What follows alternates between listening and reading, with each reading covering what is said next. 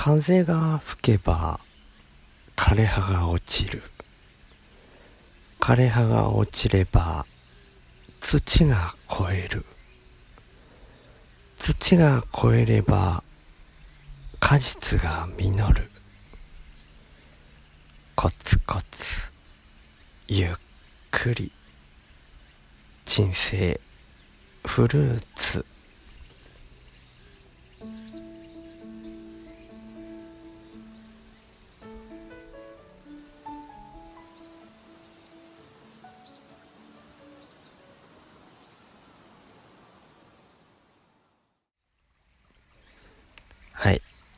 何を言い始めたのかなっていう始まり方しちゃいましたけど、人生フルーツっていう映画見られたことある人いますかね？僕はだいぶ前に見たんですけど、これ DVD とかになってないんですよね。そういうタイプの映画で、それがね、すごくもったいないなーって僕なんか思う、すごくいい映画の一つだと僕が思ってる映画なんですけど、えっ、ー、と、津畑修一さんと秀子さんのご夫妻を追いかけたドキュメンタリーの映画なんですよね。なんか、すごいうーん、丁寧な暮らしってこういうことだよなっていうのを感じさせてもらえる貴重な映画なんですけど僕は大好きでと言いつつまあ一回見たっきりなんですけどね。いやーあの自主上映とかをこうする人は申し込みはこちらみたいなホームページとかはあったりするんですけどまあそう簡単にはできないですよね。今コロナ禍でもあるし。なんかねそういう映画いくつかあるんですよね。人生フルーツもそうだし。あとねなんだっけ？えーと2人の桃源郷。これは僕見てないんですよね。それを知った時にはもううん上映とかが宮崎では少なくとも終わってるようなタイミングでやっぱり同じようなタイプですよね。上映会を自分で開くならうん何万円か出せば開けるっていうようなタイプなんで。でもこれはね本が同じタイトルの「2人の桃源郷」っていう同じタイトルの本が出てるんですよね。それを図書館で借りて読みましたね。いや、これもね、いいんですよね。あ、ちょっとでも分散しちゃうからやめますけど、っていうか、なんで人生フルーツの出だしで始めたかっていうのを、僕ね、今回、今日、録音始めようと思って、なんかいろいろ頭の中で今考えてることを、うーん、たどりながら、いつもみたいに連想ゲーム的にたどってたんですけど、人生フルーツにどうやってたどり着いたか忘れちゃいましたね 確か、そのさっき言った、丁寧な暮らしっていうのが、なかなかできないなっていうところからだったと思うんですけど、はい。今はですね、2021年、令和3年8月26日、午前11時38分っていうようなところで、僕の家の近くの川のそばで今一人で録音してます。今日自宅にはまあ長男いつもいるんですけど今日は次男もいるんですよね。まあねあのー、体調悪かったらしいんですけどまあそこまでじゃないかなと僕は思ってるんですけど まあ僕はね基本的に学校イケイケ言うタイプじゃないどころか何かっつうと、宿題しない手もあるよとか、学校に行かないっていう手もあるよっていうタイプの親父だったんで、逆に息子たちはその反動でもう意地でも行くっていうタイプだったんですけど、まあ珍しくそんな中でもね、休みたかった風なんで、あ、いいねいいねって今、心の中で思いつつほくそ笑んでるような親父ですね。えー、っと何最初何について喋ろうとしたんだったっけな。まあいくつかあるからさ多分なんか最初のスタート地点は違うことを考えてた気がするんですけど今朝はツイッター上にもーちゃんあの同じ樋口塾に属して仲良くさせてもらってるもーちゃんが昆虫食ってもう一般化してるの？みたいな感じのツイートをしててそれに僕とかうん愛梨ちゃんとかいろんな人がコメントしたりしてるっていう状況だと思うんですけど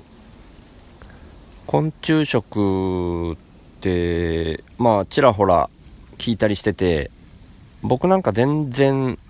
抵抗ないしむしろいいんじゃないって思うタイプですけどなんで昆虫食が浮上してきたかっていうところの出どころに若干違和感感じますね。うんざっくり検索しただけなんで、まあ、いろんな要因が重なり合ってるとは思うんですけど、まあ、今のうん動物をの肉を食べるっていうところに無理があるみたいな感じでタイトル タイトルとかしか見てないけどそういうまあ要は食料問題なんでしょうけどだから昆虫っていう風になってるっぽいですね。タンパク源の代替タンパク源って書いてたかな。代替って代わりに変えるの代替ですよね。でもそれ代替を見つける方向もまあ別に自然な流れっちゃ流れなのかもしんないですけどもともとなんでそんなに足んなくなったっていうとこを考えた方がいいって考えるタイプですね僕は。うんそれがあって手放す生活を今してるんでね。で自分で今手放すって言ったことでタイトルコールしてなかったことを思い出しました。はいタイトルコールします。週の話すラジオ。話すは手放すの話す何のために手放すかっていうのを久しぶりに考えたらただバランスを取りたいだけっていうところがあるのかなと思ってます。はい。まあこれ僕の相方のしょうまさんがよくうん一番大事なことみたいな感じでバランスが全てっていうことをよく言われますけど本当にそこに行き着くことは多いですね。あの仏教の中庸とか中道とかいうのが、まあ、ほぼそれとニアリーイコールだと僕は思ってますけど、まあ、その観点からしても、僕は昆虫食とか全然抵抗ないですし、そのツイートに対する、うん、引用ツイートで書いた通り、スズメバチの佃煮とかも食べたことありますけど、まあ普通に美味しかったりしますけどね。ただまあ僕は僕自身が割と、うーん、極端な位置にいるって自覚してるんで、うーん、僕は僕の、なんでしょうね、目的があってこの位置にいるんですね。うん、中庸中道が大事だと思って、それを僕なりに、僕の位置で実践はしてるんですけど、なんか人類全体の中の一部としての僕を意識した時に僕の役割はうん今行き過ぎてるって感じてる世界の方向と真逆の位置にいたいなっていうところがあるんですね。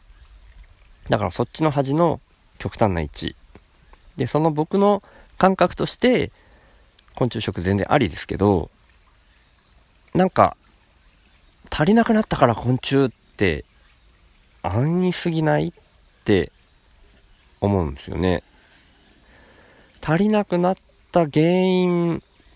ちゃんと見ようよみたいな感じなんですけどねなんかそれちゃんと調べたの？って聞かれると、いや、調べてないんで、あんまりみんなあれですよ。いつも通り僕の言うこと全部眉唾と思ってくださいね。で、本当に気になる人は自分で調べてください。と言いつつ、僕は嗅覚が大事だと思ってるんで、なんか本当に調べないと発言権がないみたいになってくると、それはまたそれで数字の奴隷になってる気がするので、数字が大事なわけではない。まあ数字が役に立つことも多いですけど、なんですよね。だから僕そこは直感でいきたいなと思ってるタイプなんで、直感的に、え、足りないから昆虫食っておかしくねって感じるんですよね。うん。あ、なんかそれ言っちゃったらもう話終わっちゃうな、みたいな流れに今なっちゃってくるな。これ喋るの、一人喋りの難しいとこですよね。ねえ、それ言っちゃったら終わりだろうってことポンって言っちゃって終わっちゃうみたいな。まあ無理に長くする必要はないんですけど、なんかそれじゃあ伝わんないなっていうのがあるから、ああでもない、こうでもない、僕はこねくり回して喋る。ですけどね。うーん。基本的には、うーん、なんか、便利さを求めすぎっていう表現すると、当たり前すぎて誰にも刺さらないなって感じながらやっぱり同じようなこと言っちゃったんですけど、なんか時間のことで言った方がいいかな。うーん、単純にスピードだけっていう話と紐づく気がしていて、これいつも通りまた話が飛びますけど、農薬がダメっていう話があるじゃないですか。で、まあそこには細かくいろいろ、いや、ダメじゃないとか、それは安易すぎるとか、いろいろあるんでしょうけど、僕、な、何がダメなのかなっていうのを、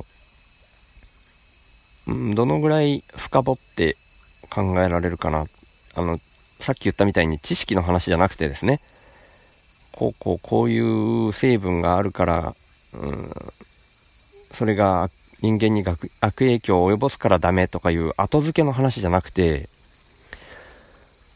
なんか僕みたいなアンポンタンでもわかるような直感的にわかる根源的なところをその知らない状態でも考えることに意味があると思ってるもんで僕の無理やりな今の直感的な本当に無理やりな紐付けなんですけどただのスピードって思ってるんですよね。化学物質は良くないとかこれプラスチック製品とかにも通じる話ですけどでもそもそも地球上に存在するものなんでうーんなんか結果的に人の体に害があるからダメだよねっていう話のもっと手前が僕気になるんですよ。それが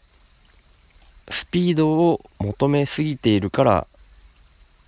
それが必要になってきた。っていうところの方が気になるんですね。本当に害があるかどうか。本当は害が意外と少ないんじゃないかとか。そういうことの手前が気になるんですよ。うん。なんか本当にそれを突き詰めようとしたらまさに数字のことをうん、意識してというか調べて、ちゃんと裏を取って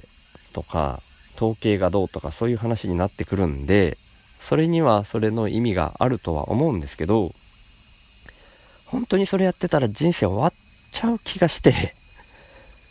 そんな暇なくねって思うんですよね。いや、逆に、そんな暇なくねって表現しちゃうと、お前が急いでるやんけって思われるかもしれないですけど、暇なくねじゃなくて、そこが大事なんじゃなくないって思うんですよね。うん。そもそも僕があんまり持たずに手放して手放してそれでも相対的な幸せに変わりはないと思ってるタイプだからそう考えるんだと思うんですけどね。そんなに急がなくてよくないって思うんですよね。うん。まあ、効率っていう言い方もできるのかな。虫に食べられるのを抑えようとするとか、雑草を抑えようとする。で、それを、うーん、本来人の手だけでやっていたら、もう大変すぎて生きていけないじゃないかっていう。じゃあでもそこに何で対応していけばいいのかっていうのが、なんか農薬は飛びすぎてる感じがあると。それは結果的にどうだっていうのは無視してますからね。根っこの方の話をしてるんで、そこに至らなかっ至らないといけなかったことに対する違和感の話だけをしてるんで、うーん、本当にそこまでいるかねーって思っちゃうんですよね。いるかなまあ、いるの、いるところは残して全然いいと思うんですよね。なんか僕、なるべくお金を使わない生活って選んで始めちゃったもんで、話の起点がどうしてもそこになってるんですよね。で、そうやってやってると、いろいろぶつかるんですよ。うん、そもそもそのあんたが使ってる道具もお金で買ったもんやんけ、みたいになるんですよね。まあ、その通りで、じゃあ、どこまで許容しようかと。うん、中庸中道を大事にしつつ、うーん、世界に対する違和感の逆の端っこにいる人間としてどこをどう考えたらいいのか毎日考えてるもんで、本当はだからそこが僕が常に震災を想定したいっていうところもそこにつながってくるんですよね。